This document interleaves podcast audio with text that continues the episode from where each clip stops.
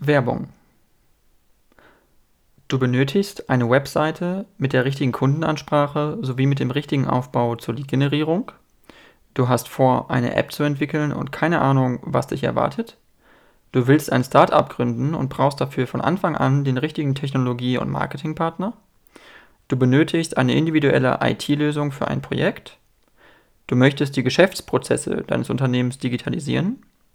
Mit Finrocks hast du den richtigen Partner gefunden. Besuche die Website von Finrocks www.finrocks.com und schreib dem Team eine Nachricht. Sie freuen sich auf dich und werden sich bei dir zurückmelden.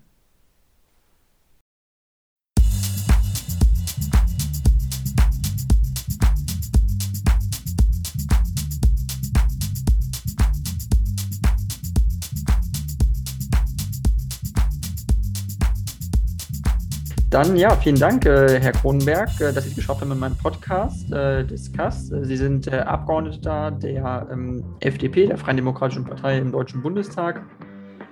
Sie sind äh, also Berufspolitiker, äh, so kann man das ja benennen. Sie sind Mitglied ähm, der überparteilichen ähm, Europa-Union Deutschland, die sich zum Beispiel für ein föderales Europa und den europäischen Einigungsprozess einsetzt. Und ähm, genau, sie sind eben grundsätzlich auch schon seit dem, also jetzt seit dem, seit der Bundestagswahl 2017 ähm, Mitglied im Bundestag. Das heißt, es ist jetzt ihre zweite ähm, äh, Legislaturperiode und ähm, sind im Ausschuss für Angelegenheiten der Europäischen Union ähm, Mitglied und im Ausschuss für Arbeit und äh, Soziales. Ich glaube, das sind so die vielleicht die wesentlichen Punkte. Ähm, ich wollte Sie nur kurz erstmal zu Beginn fragen, was erstmal so Ihre Motivation war, überhaupt in den Bundestag äh, zu kandidieren, für den Bundestag zu kandidieren und warum Sie dann die FDP auch gewählt haben vielleicht? Ähm, ja, das ist eine äh, sehr gute Frage. ähm, äh, tatsächlich. Ähm, ich ähm, hatte in der Schweiz studiert, äh, in Lausanne am Genfer See und bin 1991 zurückgekehrt äh, in die Heimat und bin dann eingestiegen ins Familienunternehmen bei uns zu Hause. Ich bin also von zu Hause aus Unternehmer, nicht etwa Politiker. Und ich war aber immer der Meinung, dass man als Unternehmer, wenn es äh, die, äh, wenn's die ähm, betriebswirtschaftliche Situation des Unternehmens erlaubt, dass man dann auch ein Stück weit äh, eine gesellschaftspolitische Verantwortung mit übernehmen sollte. Und ich hatte mich dann tatsächlich relativ früh den Freien Demokraten angeschlossen und mich auch kommunalpolitisch engagiert bin dann 1999 in den Rat der Stadt Arnsberg gewählt worden, war da auch fünf Jahre Fraktionsvorsitzender, später dann äh, noch Mitglied im Rat. Und das hätte gut und gern auch alles sein können, was ich politisch mache. Und dann ist aber die FDP 2013 aus dem Deutschen Bundestag rausgeflogen.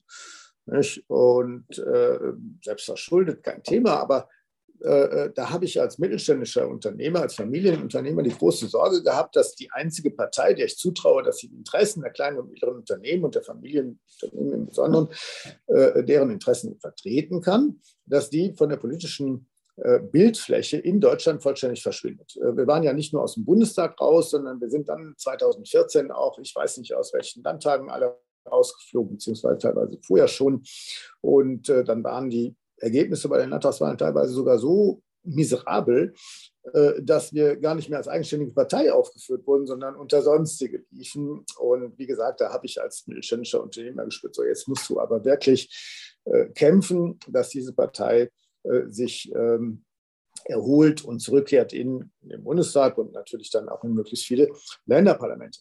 Und das ist dann auch sehr gut gelungen. Wir wir, die FDP, haben uns personell erneuert, wir haben uns inhaltlich erneuert und wir haben auch uns kommunikativ beziehungsweise auch vom Design, von der Grafik, von der Corporate Identity her erneuert. Und äh, es hat riesig Spaß gemacht, an diesem Erneuerungsprozess teilzuhaben, teilzunehmen. Und äh, insofern äh, war ich auch äh, froh, dass ich auf der Landesliste NRW so aufgestellt wurde 2016, äh, dass es dann 2017 eben für den Einzug in den Deutschen Bundestag gereicht hat. Okay, sozusagen, das war dann ihre, ihre Chance, die sie dann ergriffen haben, kann man sagen, und die sie dann auch äh, nutzen konnten. Ähm, es ist jetzt sozusagen so, dass sie jetzt ähm, im Bundestag sitzen und sie sind im Ausschuss für Arbeit und Soziales. Vielleicht kurz einmal dazu, um ein bisschen zu verstehen, den Hintergrund. äh, der Tätigkeit eines Politikers im Ausschuss für Arbeit und Soziales. Äh, was macht das so im Kernbereich aus? Was ist so im Kern das, würde ich, wenn Sie es umschreiben würden, was, was die Arbeit, die, die tägliche Arbeit vielleicht ausmacht? Ähm, äh, nun gut, ähm, man äh, schreibt sich ja Wahlprogramme, tritt an und wird gewählt. Und wenn es gut läuft, ist man Teil äh, einer äh, Regierungskoalition. Das war 2017 so, dass wir bis in die Sondierungsgespräche hinein unsere Vorstellungen, Ideen vortragen konnten und dann ist das ja gescheitert, wie Sie wissen. Äh, das äh, Jamaika-Bündnis ist nicht zustande gekommen. Äh, diesmal ist es besser gelaufen. Olaf Scholz hatte ein echtes Interesse daran, dass die Liberalen Teil seiner Regierungskoalition werden. Und so ist es dann ja auch gelungen. Ähm, da hat man dann dies und jenes aufgeschrieben. Und, oder sagen wir mal, erst die erste WP für mich, also die 19. als Oppositionspartei, begleiten wir sehr kritisch die Gesetzgebungsvorhaben der Regierungskoalition, damals der Großen Koalition. Ähm, wir haben genau hingeschaut, äh, welche Auswirkungen diese Gesetzgebung haben wird. Und äh, ich persönlich habe beispielsweise sehr kritisch begleitet ähm, das Lieferkettengesetz oder auch äh, das Gesetz für die Fleischindustrie. Da ging es um Arbeitsbedingungen in der Fleischindustrie. Äh, dann habe ich die europäischen Themen äh, verfolgt, habe gesagt, hier Regierung, da müsst ihr aufpassen und so weiter und so fort. Also klassische Oppositionsarbeit, man schaut der Regierung auf die Finger, bringt natürlich mit eigenen Initiativen äh, auch selbst Anträge ein, hier und da sogar Gesetzentwürfe. Wir haben beispielsweise gefordert, dass die Betriebsratsarbeit digitaler ausgestaltet werden kann. Und das ist dann so, dass die Rituale im Deutschen Bundestag wollen, dass die Regierungskoalition den Oppositionsanträgen nie zustimmt. Nicht, äh, äh, muss man nicht gut finden. Ich fand das erstaunlich. Äh, äh aber bitte, äh, so läuft das. Äh, und bei wirklich wichtigen Themen rauft man sich vorher irgendwie zusammen, so wie jetzt zum Beispiel in Fragen der Finanzierung des Sondervermögens, wo ja auch die Bundesregierung eine zwei Drittel Mehrheit braucht. So, etwas anders ist die Arbeit dann eben jetzt, wo wir in der Koalition sind äh, mit den Sozialdemokraten und den Grünen. Wir haben im Koalitionsvertrag diese und jene Maßnahme äh, vor und das wird jetzt umgesetzt in Gesetzgebungsvorhaben. Zurzeit wird zum Beispiel wurde eingebracht das Mindestlohngesetz. Da geht es auch um die Verdienstgrenze für Minijobber. Und äh, da gibt es natürlich äh, immer auch äh, Details, die über den Koalitionsvertrag hinaus ähm, verhandelt werden müssen unter den Koalitionspartnern. Das heißt, da diskutieren die Berichterstatter, so nennt man diejenigen Kolleginnen und Kollegen, die für ein ganz bestimmtes fachpolitisches Thema zuständig sind.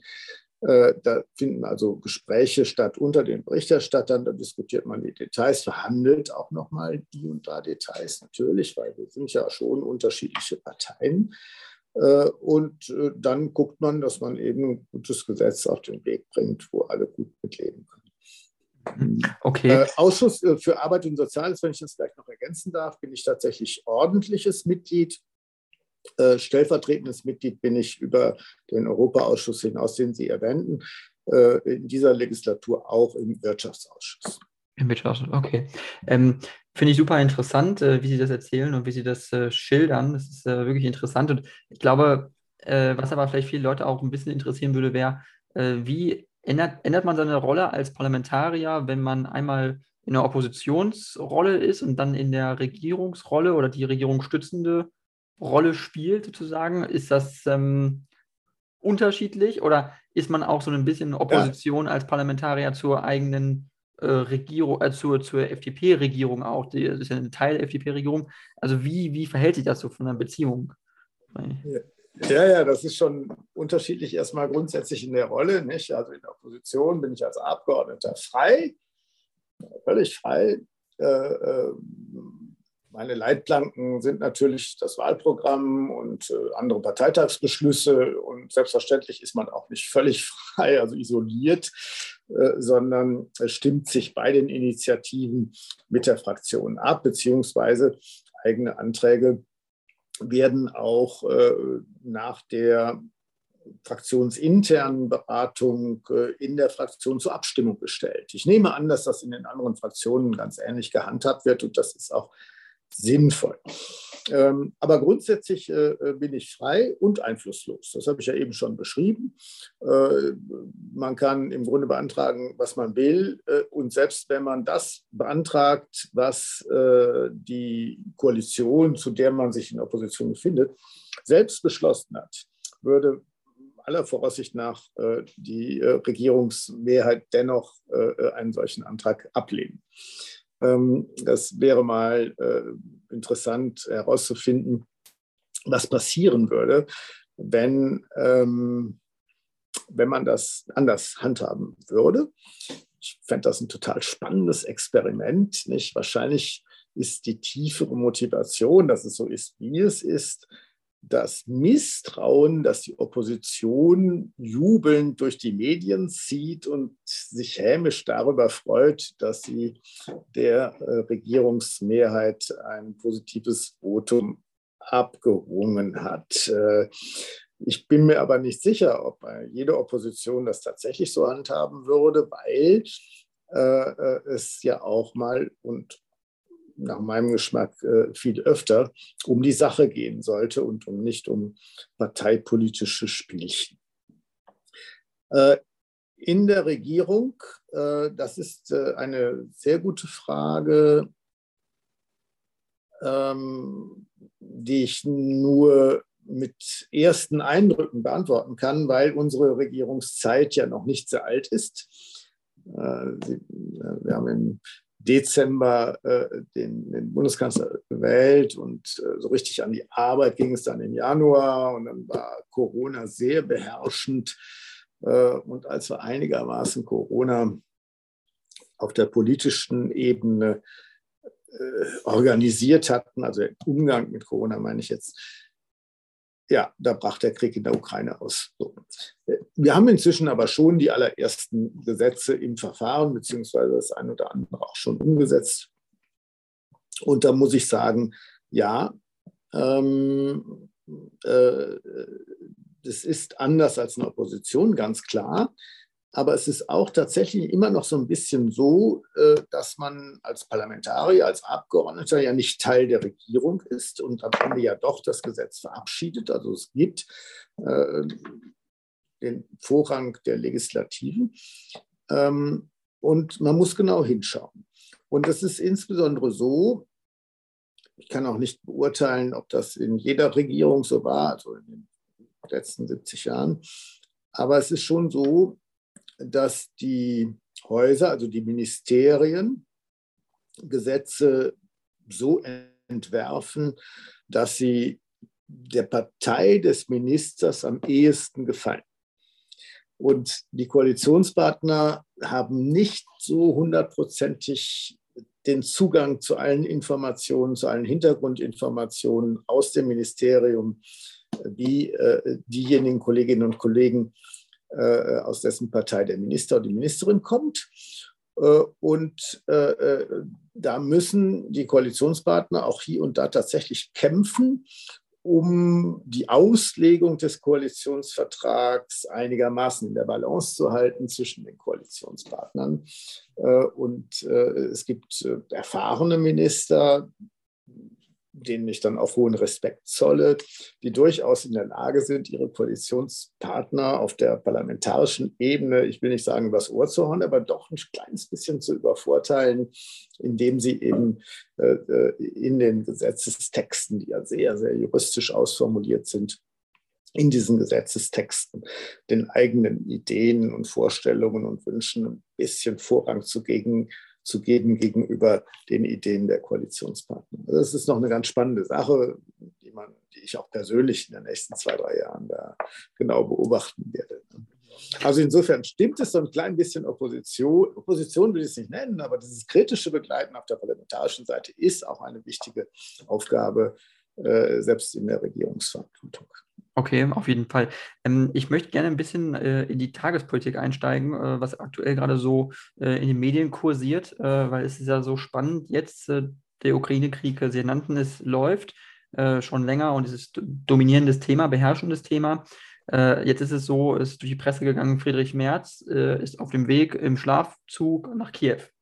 So, und er ist äh, Opposition, ist in der CDU, CSU, ist die Opposition. Ähm, Christian Lindner hat das jetzt äh, kritisiert von der FDP, dass der ähm, Herr Merz sich jetzt so relativ äh, offen, sage ich mal, gegen die Regierung äh, so ein bisschen äh, Akzente setzt. Also wie sehen Sie das so ein bisschen? Sehen Sie das auch kritisch, diese, diese Reise jetzt und auch die Rolle der CDU in, in dem ganzen, in der Gemengelage mit der Ukraine, wie sie die, die Regierung äh, kritisiert, schon sehr offen und sehr scharf oder sehen Sie das nicht so, nicht ganz so kritisch? Ja, also erstmal, äh, Friedrich Merz ist ein guter Freund. Okay. Er kommt, weiß nicht, ob ich will mir nicht, nicht, nicht, persönlich oder so, es geht ja nur ums, ums Inhalt. Ja, ja, ja, aber ich erzähle es einfach. Ne? Mhm. Äh, ist ja der gleiche Wahlkreis und ähm, er wohnt hier in Arnsberg, also meiner Heimatstadt. Und wir sind äh, auch schon viel länger befreundet, als dass wir politisch miteinander zu tun hätten. Ähm, äh, äh, aber äh, das nur zum Hintergrund. Also ich bin nicht der Meinung, dass ich zu bewerten habe, welche Reisen ein Oppositionsführer unternimmt und welche nicht. Äh, ich glaube, wenn man anfängt, das zu bewerten, dann, dann tut man eigentlich das, was der Oppositionsführer sich wünscht, nämlich man schenkt ihm viel Aufmerksamkeit. Wenn es äh, für Herrn Merz hilfreich ist in der Bewertung der aktuellen Politik der Bundesregierung, wenn er sich äh, vor Ort äh, informiert, wenn er vor Ort Gespräche führt, äh, dann, dann sei das so. Das muss nicht verkehrt sein. Äh, ich muss das nicht bewerten. Ähm, ich möchte aber ausdrücklich äh, dem Bundeskanzler äh, zu, zustimmen oder in Schutz nehmen, äh, es wird jetzt in dem Zusammenhang mit der Reise von Herrn Merz natürlich auch gesagt, hey, wo ist denn Scholz? Herr Scholz, der muss doch auch dahin. Äh, und äh, der Bundeskanzler hat recht, wenn er seine Irritation und sein Bedauern zum Ausdruck bringt, dass der Bundespräsident, der erste Mann im Staat, ausgeladen wurde. Und solange diese aus unserer deutschen Sicht und aus Sicht der Regierung, ich glaube am Ende auch aus der Sicht der Opposition, Fehler äh, der ukrainischen Regierung. Wenn der korrigiert ist, dann wird sicherlich äh, Herr Scholz auch in die Ukraine reisen. Aber äh, jetzt im Moment ist erst einmal der Bundespräsident einzuladen und der sollte seinen Besuch nachholen können. Also, ähm, nicht zu viel Aufmerksamkeit äh, Herr Merz schenken mit dieser Reise. Es ist seine Aufgabe, jetzt kommen wir zum zweiten Teil, es ist seine Aufgabe, die Regierungspolitik sehr, sehr kritisch zu begleiten, äh, immer wieder herauszufordern. Diese Aufgabe kommt er nach. Es ist ebenfalls seine Aufgabe, in einer so hochrelevanten außenpolitischen, sicherheitspolitischen Frage äh, wie beispielsweise die Lieferung schwerer Waffen in die Ukraine, äh, diese Oppositionsrolle nicht für äh, die äh, Parteipolitik allein zu nutzen, sondern immer auch den Schulterschluss mit der Regierung zu suchen. Ähm, meiner Meinung nach ist er dem gerecht geworden. Äh, ich habe Verständnis dafür, dass er vor der Bundesregierung einen Antrag ja, mit heißer Nadel gestrickt zur Lieferung schwerer Waffen vorgelegt hat, äh, aber äh, und, und, dazu dann eben auch Fernsehinterviews gegeben hat, äh, die gegenüber der Bundesregierung sehr kritisch klangen.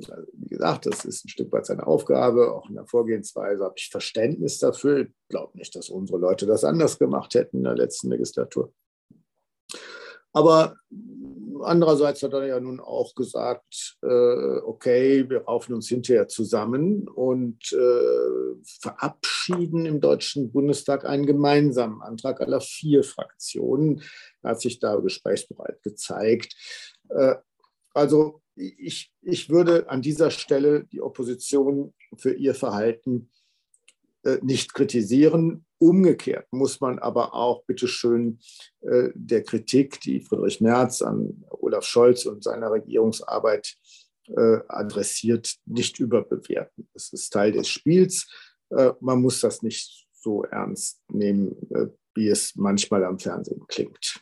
Mhm, okay, nicht so ernst nehmen. Also es wird viel auch hochgekocht in den Medien natürlich, wird viel, äh, äh, ja. Auch, am, Ende, am, am Ende muss Wladimir Putin verstehen, wenn es darauf ankommt, stehen die demokratischen Parteien im Deutschen Bundestag zusammen und bieten diesem Kriegstreiber die Stirn und äh, werden äh, unsere Interessen und unsere Werte verteidigen. Hm. Das muss die Botschaft jeden Tag die Botschaft sein, die äh, im Kreml ankommt. Hm, absolut, sehe ich genauso. Richtige, das ist ganz, ganz wichtig. Ähm, wie bewerten Sie nur, das ist in diesem Zusammenhang ist interessant zu wissen, mit äh, dem, was Olaf Scholz jetzt wirklich äh, betrifft. Er will nicht nach Kiew reisen, hat er jetzt so gesagt. Andrei Melnik, der äh, ukrainische Botschafter, hat jetzt gesagt, äh, in Berlin, äh, Herr Scholz soll nicht so eine beleidigte Leberwurst sein. Ähm, hat er wirklich so, so gesagt. Äh, kann man wieder als etwas diplomatischen Affront aufweisen, wo man sagt, da ist die Ukraine, lehnt sich wieder weit aus dem Fenster. Inwiefern sehen Sie diese ganze Debatte auch äh, aufgehitzt oder auch, also was ist da so Ihre, ja, Ihre Meinung dazu eigentlich, so, so, so politisch, auch persönlich gerne, sonst, wenn Sie möchten, also wie sehen Sie das so? Ja, also ich meine, André Melnik ist ja, ist ja gar nicht mehr Botschafter allein, der ist ja längst Medienstar in Deutschland. Mhm. Und so tritt er inzwischen auch auf. Ne? Äh, äh, also er hat inzwischen so viele diplomatische Konventionen verletzt. Ja. Ähm, ich persönlich glaube nicht, dass es klug ist, ähm, wie äh, die ukrainische Botschaft provoziert. Ich bin mir nicht ganz sicher, was sie damit erreichen wollen. Äh, ein großer Teil äh, der Menschen in Deutschland hat sehr, sehr ernsthafte Sorgen, äh, dass Deutschland Kriegspartei wird, dass wir Krieg in Deutschland bekommen. Diese Sorgen nimmt der Bundeskanzler und die Bundesregierung sehr, sehr ernst. Ähm, ich persönlich hätte mir tatsächlich hier und da eine einen robusteren Auftritt gewünscht. Ich sage aber auch ganz offen, also einen robusteren Auftritt der Bundesregierung, des Bundeskanzlers gewünscht, äh, äh, äh, im Sinne von schwere Waffen liefern, ankündigen, machen und äh, äh, äh da auch in Europa voranschreiten. Marie-Agnes Strack-Zimmermann hat das hier und da ja auch sehr, sehr deutlich adressiert. Aber ich sage auch äh, als Parlamentarier, das wird unter Umständen, na, im Verteidigungsausschuss, ja, da sieht das schon ein bisschen anders aus. Ich sage auch als Parlamentarier, ich habe nicht alle Informationen. Ich habe nicht die Information, ich habe keinen Zugang zu den Informationen aus den Geheimdiensten äh, und aus den inneren Zirkeln der äh, Bundeswehr. Äh, ich habe keinen Zugang zu den Informationen der Geheimdienste unserer amerikanischen Partner oder auch britischen oder französischen Partner, ähm, wie groß die Gefahr ist, dass der Krieg eskaliert. Mein Bauchgefühl sagt mir, Putin weiß sehr genau, was er tut. Äh, und er wird einen Teufel tun und einen NATO-Mitgliedstaat angreifen, weil er weiß genau, das ist dann Artikel 5, Verteidigungsfall. Äh, dann wird die gesamte NATO in den Krieg gehen gegen Russland. Äh, also das wird er nicht tun. Auf der anderen Seite weiß ich aber auch, dass es im Grunde keinen guten Exit mehr für Putin gibt. Und das macht ihn dann unberechenbar. Wenn er sowieso nicht mehr, äh, also wenn er sowieso den Krieg verlieren muss, dann ja, dann ist es vielleicht auch besser, äh, viel dafür zu tun, dass der Krieg auf das Staatsgebiet der Ukraine im Moment beschränkt bleibt. Diese Abwägung als Abgeordneter zu treffen, ohne Zugang zu allen Informationen zu haben, traue ich mir nicht zu. Deswegen habe ich eine persönliche Meinung, ich habe ein Bauchgefühl, aber ich habe eben auch sehr, sehr viel Verständnis dafür, wenn die Bundesregierung, äh, wenn der Bundeskanzler, der die Richtlinienkompetenz hat, im letzten zu einem anderen Schluss, zu einer anderen Bewertung kommt. Ich habe dafür für viel Verständnis. Mhm. Okay, das heißt, äh, Sie glauben, äh, also kurz zu Olaf Scholz zurück, das heißt also Olaf Scholz, sagen Sie, hat richtig reagiert. Er, hat, er war ein bisschen zurückhaltend, er war zumindest vorsichtig, weil er weiß, was es für ein Zeichen ist, wenn Deutschland vorangeht, in Europa schwere Waffen zu liefern als wirtschaftsstärkstes Land. Äh, was für ein Signal es auch an Russland ist. Oder an, ich, ich, vertraue dem Bundeskanzler an dieser Stelle. Ich vertraue dem Bundeskanzler an dieser Stelle. Ich sage offen, ich hätte, so habe ich ja eben beschrieben, aus dem Bauch heraus vielleicht eine andere Entscheidung, andere Entscheidungen getroffen, aber ich vertraue ihm. Und wir dürfen eins nicht vergessen, der Krieg ist ja noch lange nicht vorbei. Und die Schrauben äh, des Westens können immer noch weiter angezogen werden, ohne dass sie reißen. Das heißt also, ähm, je länger der Krieg dauert, äh, desto ähm, schlechter wird das für Russland laufen. Ähm, die Emotionen sagen dir natürlich immer was anderes, wenn man die Bilder sieht aus Mariupol, aus äh, Butscha, äh, aus. Äh, die Emotionen sagen natürlich, das kann man keinen Tag länger laufen lassen.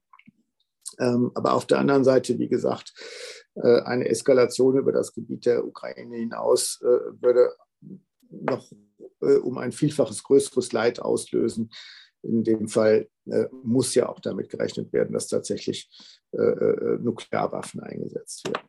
Hm, also Sie sehen das als, als mögliches Szenario, dass Nuklearwaffen zum Einsatz kommen, sollte der Krieg über die Ukraine hinausgreifen, dass es dann, dann das nukleare äh, nukleare Folgen hätte, weil, weil, weil das ist, ist ja auch das, was, was jetzt auch ein bisschen gefragt wird, wo sich Leute auch fragen, gut, ähm, es ist jetzt nächste äh, Woche ist der Nationalfeiertag in Russland äh, über den Sieg im Zweiten Weltkrieg. Und äh, da wird ja jetzt wild spekuliert, wo manche Medien sagen, Wladimir Putin könnte jetzt äh, entweder den Krieg eskalieren lassen, indem er sagt, äh, wir befinden uns im Konflikt mit der NATO, oder er versucht herauszukommen und zu sagen, mm, wir haben unsere Ziele mehr oder weniger im Osten erreicht, äh, das war's.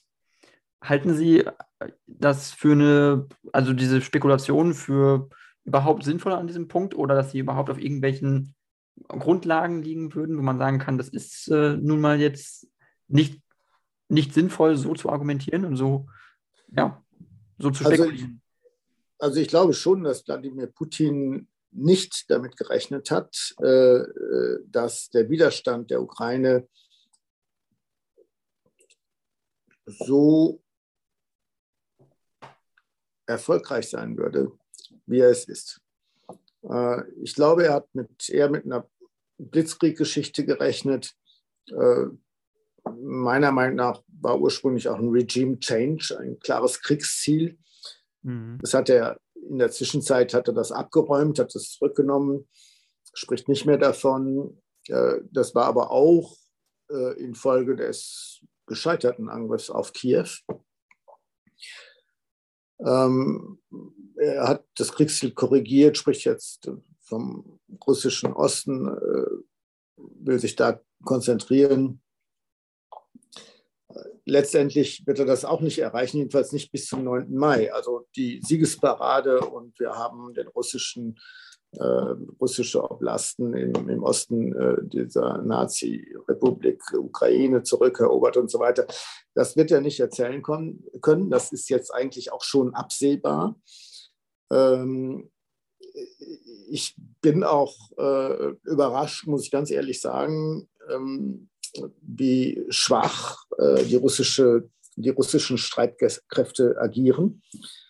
Ähm, ich hatte denen mehr zugetraut. Ich hatte denen zugetraut, dass sie tatsächlich ihre Logistik im Griff haben, dass sie die Versorgung der eigenen Truppen an der Front äh, organisiert bekommen. Ähm, alles das ist eher schwierig.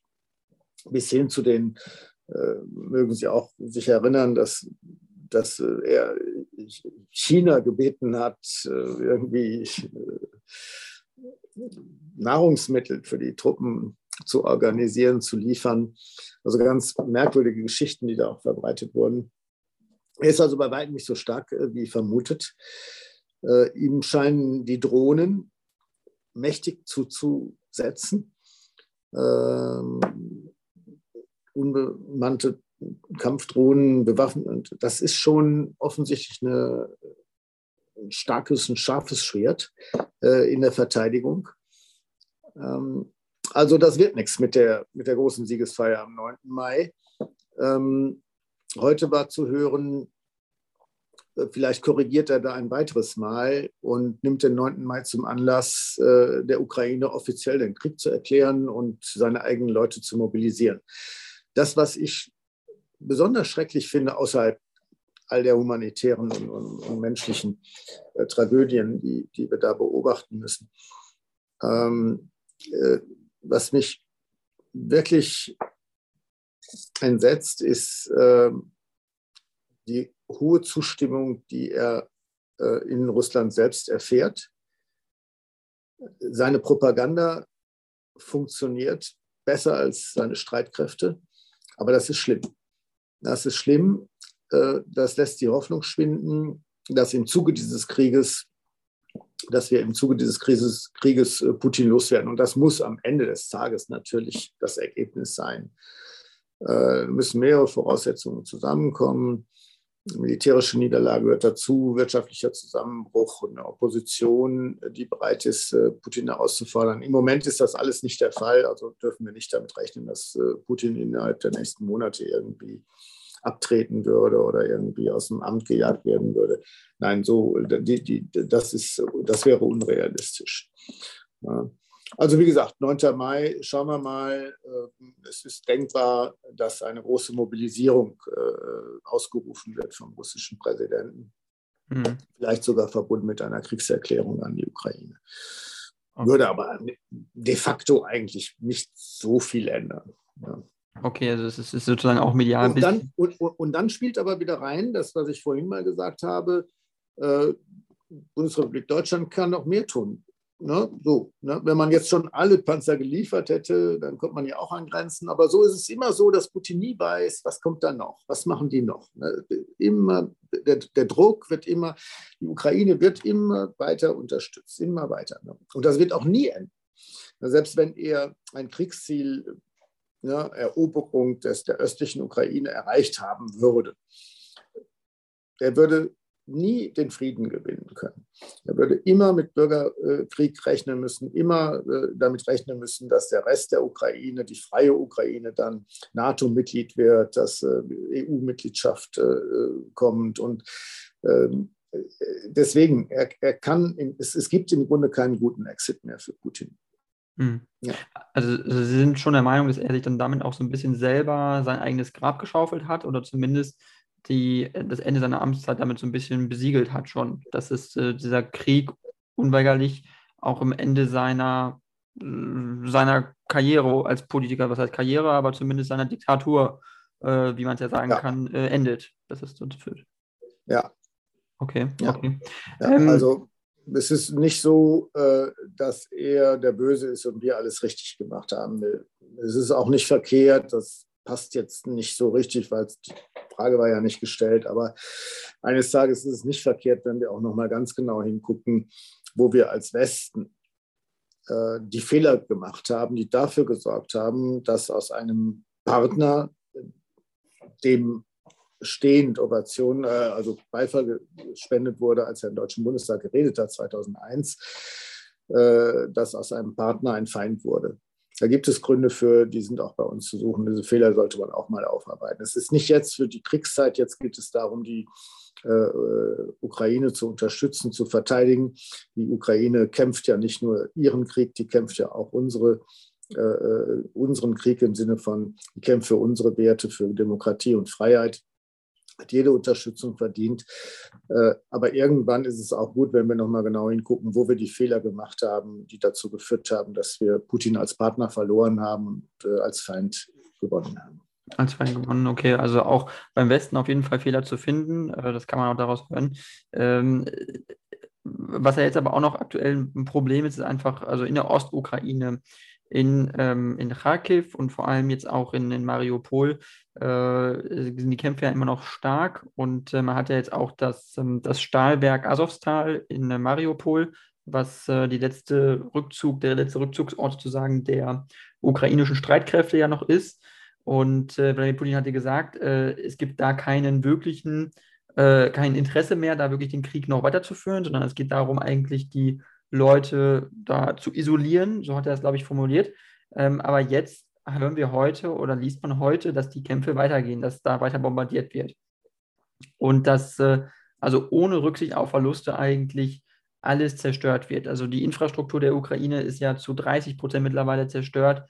Ähm, es sind also Millionen Menschen auf der Flucht und ähm, man sieht irgendwo die Entschlossenheit, die dahinter steckt. Die Entschlossenheit, wirklich vollkommen äh, zu zerstören und vollkommen alles kaputt zu machen, um das Ziel irgendwie zu erreichen. Das heißt, es gibt eigentlich keine wirkliche, keine wirklichen moralische ähm, Barriere mehr für ihn, die er nicht mehr willens ist, nicht zu überschreiten. Das heißt, also wie weit ist dieser Mann überhaupt noch, also er wird es weiter eskalieren, das denke ich. Glauben Sie das auch oder dass er, also um seine Ziele umzusetzen, weiter alles zerstören wird, was ihm in den Weg kommt? Das ist, glaube ich, doch das, was er ein bisschen vorhat. Also er lässt sich doch nicht mal aufhalten, oder?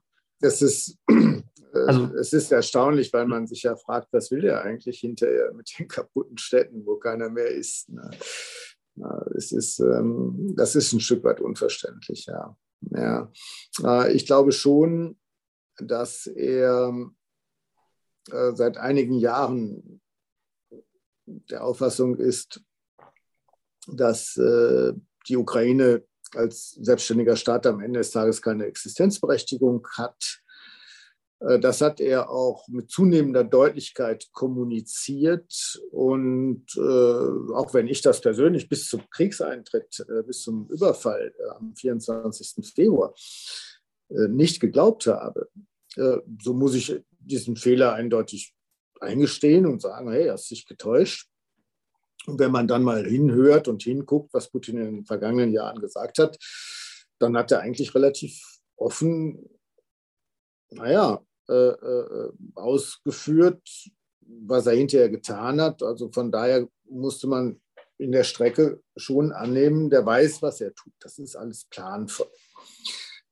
Ähm, es gab aber in letzter Zeit zunehmend eben auch Anzeichen dafür, dass er sich vom der Welt abschottet und auch ein Stück weit damit einhergeht, dass er einen gewissen Realitätsverlust erleidet. Das hat was damit zu tun, wenn man sich hinterher nur noch von wenigen Leuten oder mit wenigen Leuten trifft, äh, die einem sehr nahe stehen, die vielleicht abhängig sind, äh, dann bekommt man keine guten Informationen mehr. Dann kann man Lagen, auch Lageveränderungen nicht mehr wirklich einschätzen und bewerten.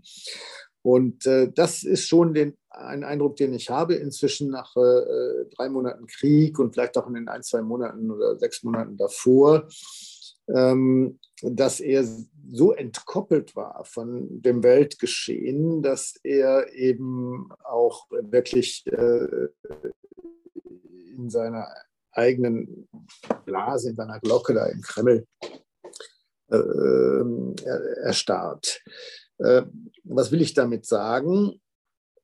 Ähm, ich bin nicht sicher, ob das, was vor Ort geschieht, nicht am Ende auch eine Eigendynamik hat, die äh, überhaupt nichts mehr mit ursprünglichen Kriegszielen, mit ursprünglichen strategischen Zielen zu tun hat. Ich bin sicher, äh, dass Putin auch aufgrund der Reaktionen des Westens nach, dem, nach der äh, Besetzung der Krim. Ich bin sicher, dass Putin von also Februar 14 äh, bis vor, sagen wir, bis vor einem halben Jahr davon überzeugt war, vielleicht sogar bis vor wenigen Wochen davon überzeugt war, dass mindestens die Hälfte der Menschen in der Ukraine gerne zurück in Russland wären. Putin hat da junge Soldaten in diesen Krieg geschickt und hat denen wahrscheinlich gesagt, ihr müsst die armen Brüder und Schwestern in der Ukraine von den bösen Nazis befreien. Und dann kommen die da und denken, die lassen sich gerne befreien und siehe da, das Gegenteil ist der Fall. Äh, der Angriff hat die Ukrainer so richtig zusammengeschweißt und die kämpfen äh, wirklich um ihr Leben äh, für Freiheit und Demokratie. Und jetzt ist es ganz fürchterlich für Putin, wenn diese Soldaten, die russischen Soldaten zurückkommen nach Hause und erzählen, was da los ist. Um Gottes Willen. Ist also gar nicht auszudenken. Und ich glaube, es hat viel, viele Enttäuschungen und auch Wut ausgelöst, was jetzt auch zu einer ursprünglich nicht geplanten Verrohung des, der Kriegsführung geführt hat. Das, äh, das glaube ich schon, das ist ganz, äh, kann man ja gar nicht mehr mit Worten beschreiben. Also, also Sie glauben, dass auch. Völlig sinnlos, völlig sinnlos, wie er da, wie er da inzwischen operiert. Das kann ich, mhm. also das kann man rational nicht mehr begründen. Ähm, Ganz kurz noch eine Zwischenfrage, mich äh, Das ja, heißt, Sie glauben, dass das dann so eine Eigendynamik entwickelt hat, äh, wie Sie sagten, Eigendynamik, äh, was die Leute, die Soldaten angeht, dass die äh, bewusst selber entscheiden, vor Ort in Butscha, äh, Zivilisten werden abgeschlachtet, dass das nicht irgendwo äh, von der Generalstabsebene kommt, sondern dass das einfach ähm, vor Ort ja. Soldaten äh, spontan entscheiden aus Frustration oder aus Menschenhass ja. und aus, äh, aus anderen Motiven heraus einfach Menschen abschlachten als seien es Tiere. So kann man es ja nur benennen. Bezeichnen. Ja, ich bin, ich bin kein Psychologe. Ich, ich stelle mir das äh, extrem belastend vor, überhaupt äh, auf Menschen zu schießen, auf zivile Ziele zu schießen. Und ich glaube, dass, dann, äh, dass das überhaupt nur in Anführungsstrichen gelingt, also dass sich Menschen nur dazu überwinden können, wenn sie ganz, ganz viele natürliche Scham oder Rücksichtsgefühle ausschalten und dann passiert eben aber auch das, wo sie die Menschen selber dann hinterher sicherlich die Hände über dem Kopf zusammenschlagen würden und sagen, wie konnte ich nur. Aber das passiert dann. Ne? Dann setzen alle Werte aus, dann setzen alle Grenzen aus. Und äh, man kennt das ja auch von Tieren, die steigern sich dann in so einem Blutrausch rein. Ich glaube, dass es ganz ähnliche Phänomene sind am Ende. Ich glaube nicht, dass das ursprünglich äh, geplant war. Ich glaube viel eher, ich hatte ja schon ausgeführt, äh, dass ich glaube, dass Putin auch ein Stück weit immer mehr den Kontakt äh, in Bezug zur Realität verloren hat. Ähm, ich glaube wirklich, äh, dass er geglaubt hat, dass die Soldaten, die Soldaten haben ihrem Präsidenten dann auch geglaubt, die kommen da, marschieren ein, verjagen die Nazis und mindestens die Hälfte der Bevölkerung in der Ukraine jubelt ihnen zu. Ähm, also ich halte es durchaus für möglich, dass solche völlig wirren und, und verqueren und realitätsfernen äh, Gedanken da äh, eine Rolle gespielt haben, als sie losmarschiert sind. Und dann ist das Entsetzen ja nach wenigen Tagen offensichtlich gewesen. Mhm. Okay, also da fehlte es wirklich dann, das, das ist das, was Sie erwartet Meine Einschätzung. Ne? Das ist, ohne dass ich äh, weil ich möchte mir äh, auch, ich möchte gerne auch diese Gespräche führen. Also das habe ich äh, jetzt die Tage schon hier im Büro mal gesagt. Äh, vielleicht im Sommer würde ich gerne die Westukraine mindestens auch mal besuchen, ja. Mhm. Okay, also es wäre auf jeden Fall das, was Privat. Sie, also was Sie sich vorstellen können. Ähm, es, ist, es ist ja was, was einfach, es ist einfach schrecklich, es ist herzerreißend, auch was man sieht und ähm, äh, es nimmt kein äh, gutes Ende. Man sieht es aktuell, es, ist, es wird einfach immer schlimmer, der Krieg wird einfach schlimmer und äh, die, die, die Konflikte werden intensiver. Man sieht aber auch, Russland schafft es nicht. Russland ist nicht in der Lage, das Land einzunehmen. Das Land ist zu groß, die Bevölkerung äh, ist zu groß, die Widerstandskraft ist zu groß. Ähm, genau. Und sie sagten, äh, dass Russland an sich oder Putin auch keinen wirklichen Exit mehr finden wird. Er wird keinen Exit mehr bekommen. Äh, er, er, er, ist eigentlich schon so ein bisschen in der Sackgasse.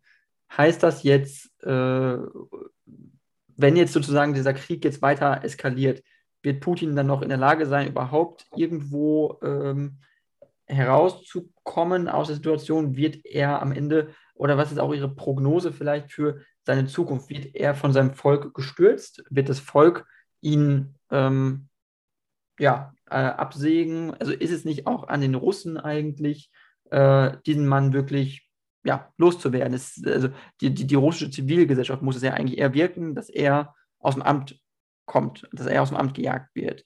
Oder, oder sind es vielleicht auch eher Oligarchen und Eliten, die am Ende doch entscheiden, wer bleibt und wer, wer, wer fällt? Alle zusammen. Ich hatte es ja schon gesagt. Ähm, äh, niemand wird sich trauen. Also im Moment äh, äh, ist er sehr, sehr gut geschützt und äh, er kann sich vor allen Dingen auch eben vermutlich auf eine Mehrheit in der Bevölkerung, in der russischen Bevölkerung stützen, die ähm, seiner Propaganda glaubt. Also im Moment gibt es kein Feld, äh, auf dem man ihn stürzen könnte. Äh, es müssen also mehrere Faktoren zusammenkommen. Äh, militärische Niederlagen gehören sicher dazu. Äh, wirtschaftlicher Zusammenbruch äh, ist ebenfalls wichtig, weil nur über den wirtschaftlichen Zusammenbruch ähm, Frage, Fragen hochkommen in der Bevölkerung, äh, kritische Fragen, ob die Propaganda, die vorgetragen wird, ob die denn wirklich stimmt. Äh, dann äh, müssen die, die zumindest über finanzielle Mittel verfügen, also an die Oligarchen kann man sagen, wobei ich nicht glaube, dass das eine homogene Gruppe ist, aber ein großer Teil der Oligarchen müsste sich zusammentun und eben auch äh, das Geld einsetzen, über das sie verfügen. Muss man natürlich vorher sich auch mit den westlichen Geheimdiensten so verständigen, dass man dafür den Rücken frei bekommt. Es bräuchte aber auch eine Art politische Opposition. Und gibt es einige Akteure, äh, deren Rolle ich aber und deren Bedeutung ich am Ende nicht einschätzen kann. Äh, Sie wissen, äh, dass wir im Austausch waren mit Nawalny. Aber ich habe zum Beispiel keine Vorstellung, wie anerkannt Nawalny in der russischen Bevölkerung ist bzw. sein könnte. Und ganz, ganz wichtig ist natürlich, äh, wie stellen sich die Militärs. Also im Grunde müssten die äh, Generäle äh, Putin fallen lassen und sich neutral halten oder auf die Seite von einer Oppositionsbewegung stellen. Das alles sehe ich im Moment nicht. Ich habe gesagt, es gibt keinen guten Exit, aber ich sage auch, der schlechte Exit für Putin, also der Sturz Putins, äh, wird nicht dieses Jahr passieren und ich sage wahrscheinlich auch nicht nächstes Jahr, sondern das wird seine Zeit brauchen. Mhm. Also mindestens noch fünf Jahre, zehn Jahre. Ja, fünf, das will ich nicht hoffen, aber irgendwas zwischen ein und drei Jahren. Okay, okay. Weil er, er ist ja schon fast 70 und äh, es gibt Spekulationen, er hätte äh, auch, er wäre schwer krank, er hätte Krebs. Ich glaube, diese Spekulationen gibt es zumindest.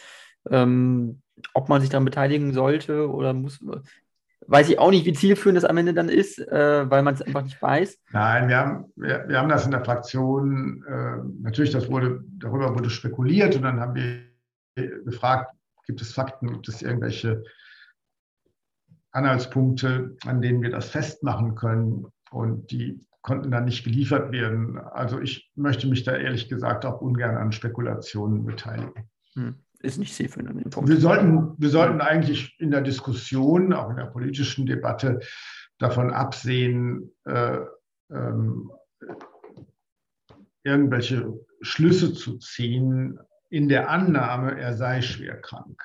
Das sollten wir nicht tun. Okay. Also der körperliche Zustand von Putin wäre nicht. In dem Moment, wo es Be Beweise gibt, wo es Belege gibt für eine schwere Erkrankung, äh, mag das anders sein. Solange das nicht der Fall ist, sollte man keine Schlüsse ziehen auf Grundlage von Spekulationen.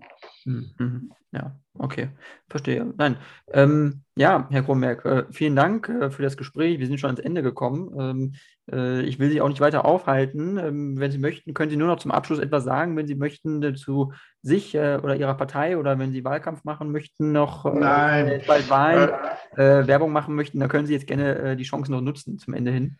Ja, natürlich mache ich gerne Werbung für die Freien Demokraten. Ich glaube, für Nordrhein-Westfalen waren das fünf gute Jahre. Wir haben jetzt ist ein Großteil des Gesprächs aber geführt über den schrecklichen Krieg in der Ukraine. Und ich möchte da schon äh, gerne zum Abschluss noch sagen, dass vieles von dem, was wir im Koalitionsvertrag, äh, alles, was wir im Koalitionsvertrag äh, mit den Partnern von den Sozialdemokraten und den Grünen vereinbart haben, äh, war auf einer Grundlage des Friedens äh, aufgeschrieben worden. Und jetzt haben wir Krieg. Und das bedeutet, wir müssen auf einer neuen Lage, vor einem, einer neuen Lage Entscheidungen treffen. Und da ist es mir wichtig festzustellen, dass nichts von dem, was wir vereinbart haben im Koalitionsvertrag, deswegen falsch ist. Äh, das war keine Wohlfühlpolitik, äh, die jetzt nicht mehr geht, sondern alles war richtig. Nur vieles von dem, was wir vereinbart haben, ist jetzt noch dringlicher. Äh, es geht wirklich darum, im Bereich der Energieversorgung unabhängig zu werden von Russland. Es geht darum, unabhängig zu werden von China bei Absatzmärkten. Es geht darum, die eigene Sicherheit äh, zu organisieren und nicht abhängig zu sein von den Vereinigten Staaten von Amerika. Alles, was wir vereinbart haben, ist richtig und vieles ist dringlich. Und äh, insofern äh, bin ich äh, auch zuversichtlich, dass diese Regierung äh, diese schwere Krise meistern wird und am Ende auch die Ukraine den Krieg gewinnen wird und Freiheit und Demokratie erfolgreich verteidigen wird. Das ist äh, ein optimistischer und sehr schöner Abschluss. Und ich gehe auch davon aus, dass es auf jeden Fall passieren wird, weil, wenn nicht, dann ist es nicht gut. Ähm, vielen Dank. Das ist von Herrn Kronberg und ich wünsche alles Gute und vielleicht hören wir uns nochmal wieder. Und ähm, genau. Melden Sie sich, wenn Sie in Berlin sind. Mache ich auf jeden Fall. Ja, alles.